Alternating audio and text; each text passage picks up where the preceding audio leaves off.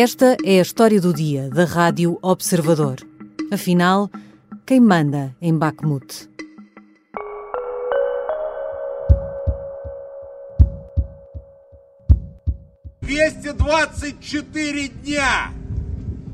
A operação para capturar Bakhmut, a trituradora de carne ou matadouro, durou 224 dias.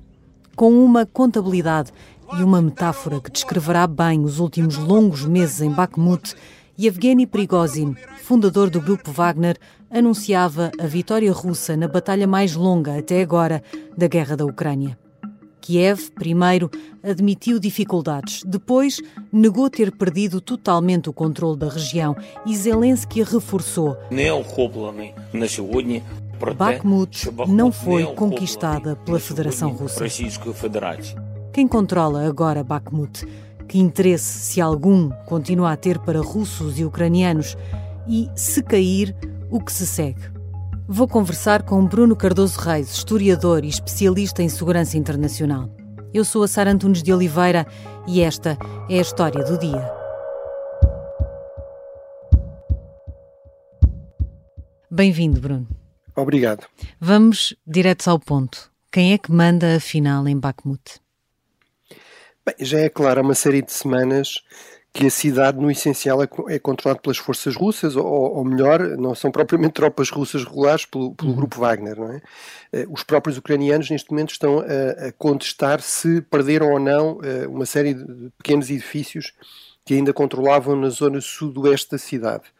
Eh, mas há de facto informação credível, até com geolocalização, que realmente mesmo esse pequeno núcleo de edifícios já foi uh, ocupado pela, pelas forças russas, pelas forças do grupo Wagner, e portanto acho que se pode dizer que no essencial, e pelo menos em relação ao núcleo urbano, uh, esta cidade de Bakhmut, que já chegou a ter umas dezenas de milhares de habitantes, já foi um importante centro também de mineração, mas que atualmente está completamente destruído, mas portanto em termos de controle desse, daquilo que era um espaço urbano que hoje em dia é um monte de ruínas, eh, realmente são os russos eh, que controlam essa, essa cidade, o espaço da, da antiga cidade de Bakhmut, que agora é uma cidade fantasma, eh, e portanto esse, esse ponto, desse ponto de vista a questão está, está clara. Agora, o, o, que temos de avaliar é exatamente quais são as implicações disso. É? Uhum.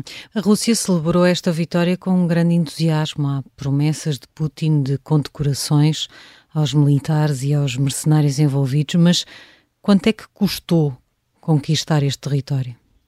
Bem, eh, custou muito. As estimativas, por exemplo, dos norte-americanos são de que eh, terão talvez morrido eh, neste, enfim, nesta, nesta batalha de Bakhmut 20 mil soldados russos. Ora, isso é mais do que toda, todas as baixas em, em combate, baixas no sentido de mortos, em combate da União Soviética durante os 10 anos da, da sua campanha no, no Afeganistão, uh, chegou à volta dos 15 mil, 15 mil soldados mortos, portanto temos em menos de um ano e apenas para ocupar esta pequena cidade no contexto da Ucrânia, uh, aquilo que seria mais, mais mortos, não é? 20 mil mortos. Uhum. Portanto, é realmente um, um, custo enorme. Também não sabemos quanto é que foram as baixas ucranianas, à partida também terão sido significativas, embora, em princípio, quem está a atacar sofre sempre mais baixas do que quem está a defender, porque uhum. obviamente tem de sair de posições preparadas, enfim, de, das linhas defensivas, tem de, no fundo, avançar mais ou menos em campo aberto para conseguir avançar para conseguir ocupar uh, terreno. E, portanto, o custo foi certamente muito elevado. Sobretudo, houve este custo também, se quisermos, um custo de oportunidade, ou seja, no fundo, a, a, a Rússia empenhou aparentemente grande parte uh, dos meios que tinha para desenvolver as suas ofensivas Uh, num período em que a Ucrânia ainda não estava completamente preparada para também avançar para essa fase mais ofensiva da guerra, basicamente empenhou esses meios na ocupação de Bakhmut e não noutras zonas da frente, onde eventualmente uma ruptura da, das linhas ucranianas pudesse provocar um impacto maior. Muitas vezes nós fazemos esta destrinça sobre, no fundo, o que é que é uma importância mais tática ou, operacional, depois uma, uma importância mais estratégica, e aqui, no fundo, isso tem a ver com uma importância ao nível operacional ou tático, tem a ver com, no fundo, criar dificuldades eh, ao nível eh, das operações do, do, outro, do adversário, do inimigo. Ou seja, no fundo, permitir, por exemplo, uma ruptura da linha da frente é algo que tem implicações significativas em termos eh, operacionais. Vai obrigar o outro lado a procurar reconstituir as suas defesas e até conseguir fazer isso corre o risco de perder muito território, de perder muitas tropas. Um, um impacto estratégico. e aí podemos, podemos fazer a comparação com com Mariupol. Por exemplo, Mariupol que foi obviamente também conquistado depois de uma campanha muito prolongada, mas aí o que é que os russos conseguiram fazer que não conseguiram uh, no caso de Bakhmut e que lhe deu desde logo um, um impacto operacional importante, foi cercar forças uh, ucranianas muito significativas, nomeadamente aquele batalhão Azov, uhum. que é uma uhum. força até especial, e conseguiram no fundo depois capturar, matar ou capturar essa unidade, portanto anular no fundo, a capacidade depois operacional de utilizar, voltar a utilizar essa unidade. Isso não aconteceu aqui. Os ucranianos conseguiram sempre ir retirando sem ficar completamente cercados. Em termos estratégicos, por exemplo, a queda de Mariupol significou que os russos conseguiram uh, consolidar uh, uma linha, digamos, de um corredor terrestre completa, completamente controlado por eles entre a Crimeia, que eles já tinham ocupado em 2014, e que é uma, uma península que até aí basicamente não tinham acesso direto por terra uh, ao território controlado pela Rússia e, portanto, passaram a conseguir fazer isso. Isso é um exemplo de uma vitória com implicações quer operacionais, quer estratégicas. Aqui no caso de Bakhmut, isso também não, não acontece. No fundo, o que os, os russos poderão fazer a seguir é tentar atacar aquilo que ainda resta uh, do território mais a norte do Donbass, uh, nomeadamente esta zona de Kramatorsk. Uh, mas não é garantido que o consigam, até porque este, este terreno que separa Bakhmut dessa, dessa zona é um terreno bastante acidentado, com, com colinas, com elevações. Eh, os ucranianos tiveram muito tempo a preparar linhas defensivas e, portanto, não há nenhuma indicação de que eh, haja aqui, digamos, um efeito dominó fácil para a ocupação dessas, nomeadamente dessa cidade, desse território que ainda resta do norte do Donbass. Em, em fevereiro, Volodymyr Zelensky dizia que a Ucrânia não ia entregar Bakhmut. Zdavate Bakhmut Vamos lutar o tempo que conseguirmos, disse. Consideramos Bakhmut a nossa fortaleza. Por que Bakhmut era assim tão importante? Bem, esse é o tipo de linguagem que um líder utiliza para moralizar, digamos, as suas tropas, nós assistimos em vários momentos, até em visitas ao estrangeiro, por exemplo, quando o Zelensky foi aos Estados Unidos, levou, já não me recordo se era um capacete, se era uma bandeira, enfim, de, de uma unidade uhum. que estava a defender Bakhmut. Uh, portanto, isso é importante. O próprio Zelensky foi mais de uma vez a essa zona da linha da frente, no fundo, dizer exatamente isso, que era ali que se estava, no fundo, que era a grande batalha pela defesa da Ucrânia. É verdade que os ucranianos não, não abandonaram simplesmente Bakhmut, ou seja, não, não tomaram a opção, por exemplo, podiam ter tomado em fevereiro, de retirar uh, e abandonar sem combate uh, a cidade. Portanto, eles foram combatendo basicamente quarteirão a quarteirão, uh, edifício a edifício, até já não restar praticamente nada, e isso ganhou muito tempo que foi realmente muito importante para a Ucrânia conseguir, lá está, ir recebendo muito mais equipamento militar, treinando uh, unidades também uh, nos países europeus uh, para poderem utilizar mais eficazmente esse equipamento e, portanto, constituir aqui reservas, que nesta altura já se estimam que serão talvez à volta de 100 mil soldados para a fase mais ofensiva da, da guerra. Agora, o, o, preço depois a pagar quando se faz esse tipo de declarações, que se calhar eram, eram inevitáveis para moralizar a resistência ucraniana, é que depois, quando se perde de facto essa cidade, quando se perde Bakhmut, no fundo há aqui, lá está, uma dimensão política e simbólica que que resultou dessa construção, não é? E que depois acaba por dar uma vitória também simbólica e política ao outro lado. A mim parece-me que aquilo que os ucranianos têm de insistir é, bem, Bakhmut cumpriu a sua função, neste momento já não é uma cidade, é um monte de ruínas, portanto já não tem população civil, já não há praticamente edifícios em pé, e portanto, eh, no fundo, a cidade de Bakhmut desapareceu e foi isso que os russos ocuparam eh, e, e, e, garantindo dessa forma que a Ucrânia continua a resistir, continua a combater eh, e agora em, digamos, zonas onde seja mais vantajoso, onde seja mais provável que as ofensivas ucranianas tenham maior impacto. Já voltamos à conversa com o historiador Bruno Cardoso Reis. Vamos tentar perceber se tanto tempo e tanta destruição depois Bakhmut ainda pode ter algum interesse para qualquer uma das partes do conflito. Esta é a Operação Papagaio. O plano mais louco de sempre para derrubar Salazar. Episódio 3. Nome de código: Alice. Espera, está, está a acontecer qualquer coisa! Qualquer coisa de estranho! Uma série para ouvir em seis episódios que faz parte dos Podcast Plus do Observador. Um novo episódio a cada terça-feira. Os Podcast Plus do Observador têm o apoio da Onda Automóveis. Voltamos à conversa com o historiador e especialista em segurança internacional Bruno Cardoso Reis. Bruno, estávamos a falar um bocadinho disto antes do intervalo. O que é que vale agora Bakhmut?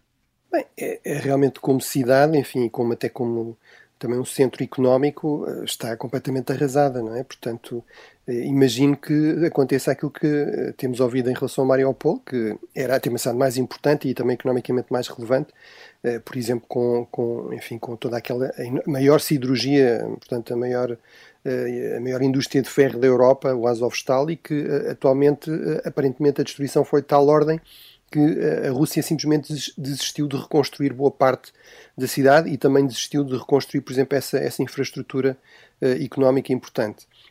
Portanto, acho que em termos de, da cidade em si, eh, mesmo da questão da, mineração, enfim, imagino que possa vir a ser retomada eventualmente num contexto de paz, e realmente este território do Donbass é muito importante em termos de recursos.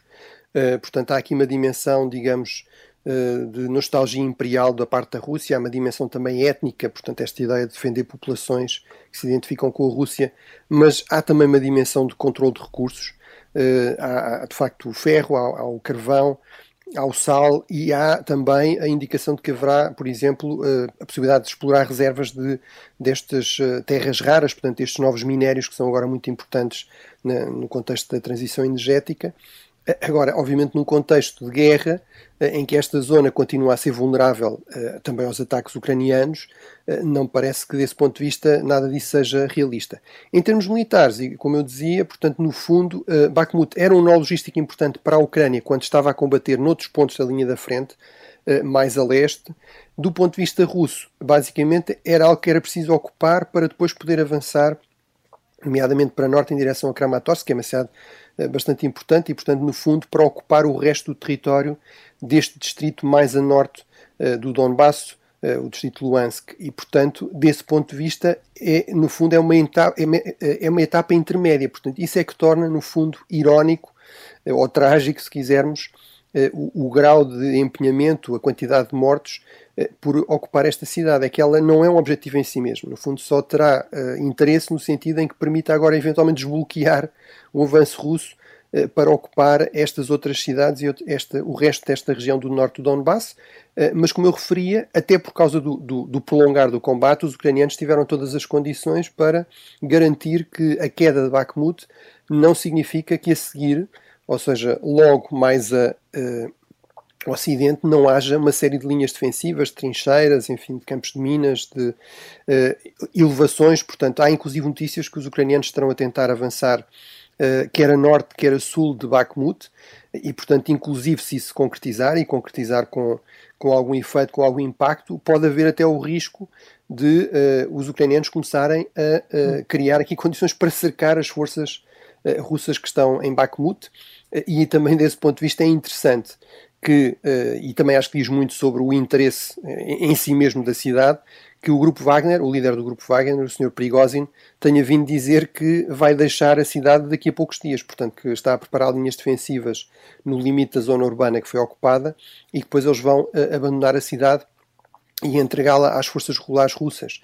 Uh, isto no contexto que nós também temos assistido, que é uma espécie de quase guerra civil uh, entre uh, o grupo Wagner e depois as, as, forças armadas regulares, portanto o Ministério da Defesa russo, pode-se até especular que no fundo Prigozhin estará aqui a preparar-se para declarar vitória, coisa que já fez, retirar-se e depois a seguir, se houver derrotas, ou seja, só voltar a, a, a haver avanços da Ucrânia nesta região, uh, já não será o grupo Wagner a ser culpado por isso. E, portanto, podemos inclusive especular que estas declarações podem alimentar esse tipo de suspeita. Agora, não estou a dizer que é isso vai acontecer. Uh, como eu tenho sempre destacado desde o início desta guerra, os conflitos são muito dinâmicos, não são lineares. Uh, o facto de a Rússia ter, por vezes, dificuldades não quer dizer que continue sempre a ter o facto da Ucrânia ter sido muito eficaz a defender não quer dizer que depois seja eh, igualmente eficaz a atacar na fase mais ofensiva da guerra. Como eu já eh, referi, eh, as ofensivas são operações militares muito mais exigentes, muito mais desgastantes, provocam sempre muito mais baixas do que uma guerra mais defensiva e, portanto, esse é mais uma vez um teste que a Ucrânia agora tem de ultrapassar. Já conseguiu mostrar que conseguia fazer isso, Uh, conseguiu fazer isso em Kherson, conseguiu, conseguiu fazer isso na zona de Kharkiv, uh, mas não quer dizer que agora consiga ou consiga com a mesma facilidade que conseguiu, por exemplo, nessas, nessas regiões. Ouvimos aqui Zelensky dizer que já não há nada em Bakhmut, que os russos destruíram tudo e que foi uma tragédia e que Bakhmut agora existe apenas no coração dos ucranianos. Se se confirmar esta vitória definitiva da Rússia, o peso que esta batalha, que é a mais longa batalha desta guerra até agora, o peso que vai ter no curso da guerra vai acabar por ser apenas simbólico também, já que a Ucrânia conseguiu reorganizar-se com essas linhas ao Ocidente para garantir que caindo Bakhmut não caía mais nada logo a seguir? É, pronto, eu acho que por um lado esse discurso de Zelensky vai muito naquela linha que eu referi, que é no fundo uh, ajudar a digerir também esta perda, não é? Portanto, explicar que no fundo a cidade já não existe, portanto não há no fundo nada para perder, não é? Uh, agora, acho que esse ponto, Sara, realmente é o ponto crucial, ou seja, no fundo, o que é que torna uma batalha muitas vezes decisiva? E, e é, é, sempre fundamental lembrar isso, que é o fim de uma guerra não é ganhar batalhas, o fim de uma guerra é que as a, a vitória em, em, batalhas permita depois atingir os objetivos estratégicos políticos da, da, guerra, não é? Portanto, os objetivos últimos de uma guerra. E, portanto, aí o que é fundamental, no fundo, é o que é que, o que, é que se segue. Ou seja, aquilo que transformou, por exemplo, Stalingrado na Segunda Guerra Mundial, sobretudo na, na batalha, na, na, guerra, digamos, terrestre no leste da Europa, numa batalha tão importante e tão decisiva, foi que depois nós percebemos que, que, era, que tinha sido o ponto de viragem. Ou seja, a partir daí nunca mais o exército nazi conseguiu uh, recuperar a iniciativa ou uh, conseguiu uh, avançar significativamente no território russo. Portanto, o que tornou Stalingrado tão importante foi que foi realmente esse ponto de viragem. E, portanto, no fundo, o que vai determinar aqui a importância no futuro de, de, de Bakhmut vai ser exatamente isso: é o que é que se segue. Ou seja, se nós rapidamente começarmos a assistir a ofensivas de sucesso dos ucranianos nesta zona da frente ou noutras zonas, eh, a tendência vai ser para dizer, naturalmente, bem, foi eh, uma vitória completamente pírrica da Rússia, ainda mais se se concretizar, por exemplo, este cenário, eh, que não é Serviu uma estratégia até da Ucrânia, não é? Mais do que ter Sim, sido uma portanto, vitória pírrica, acabou por servir ao adversário.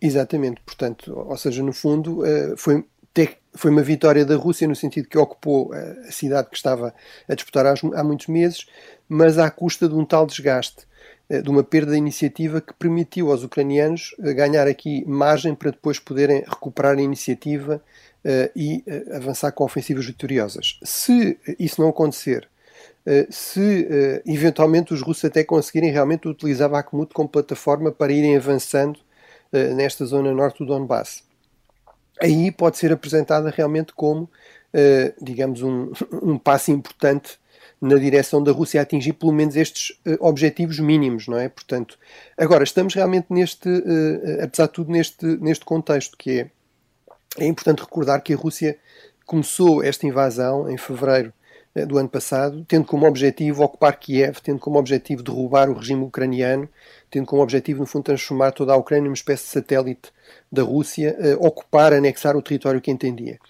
Neste momento, a Rússia está reduzida a tentar não perder eh, o território que já ocupou e, eventualmente, conseguir ocupar aquilo que ainda não ocupou desta, desta zona do leste e do sul, do Donbass e do sul, que a Rússia formalmente anexou há uns meses atrás. E, portanto, é realmente já uma, uma grande derrota para, para a Rússia, uma grande derrota para a estratégia russa, o custo económico que isto teve para a Rússia, enfim, a ruptura com, com o Ocidente, a crescente dependência que tem em relação à China, tudo isso já são elementos que permitem dizer que a Rússia sofreu aqui algumas derrotas estratégicas. Agora, isso não quer dizer que a vitória uh, seja garantida para o lado ucraniano, que a recuperação do, do, do, território ocupado pela Ucrânia seja uma coisa fácil ou, ou garantida.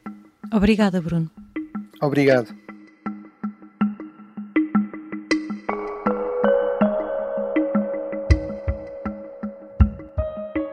Bruno Cardoso Reis é historiador, especialista em segurança internacional e autor do podcast Cinco Continentes, da Rádio Observador.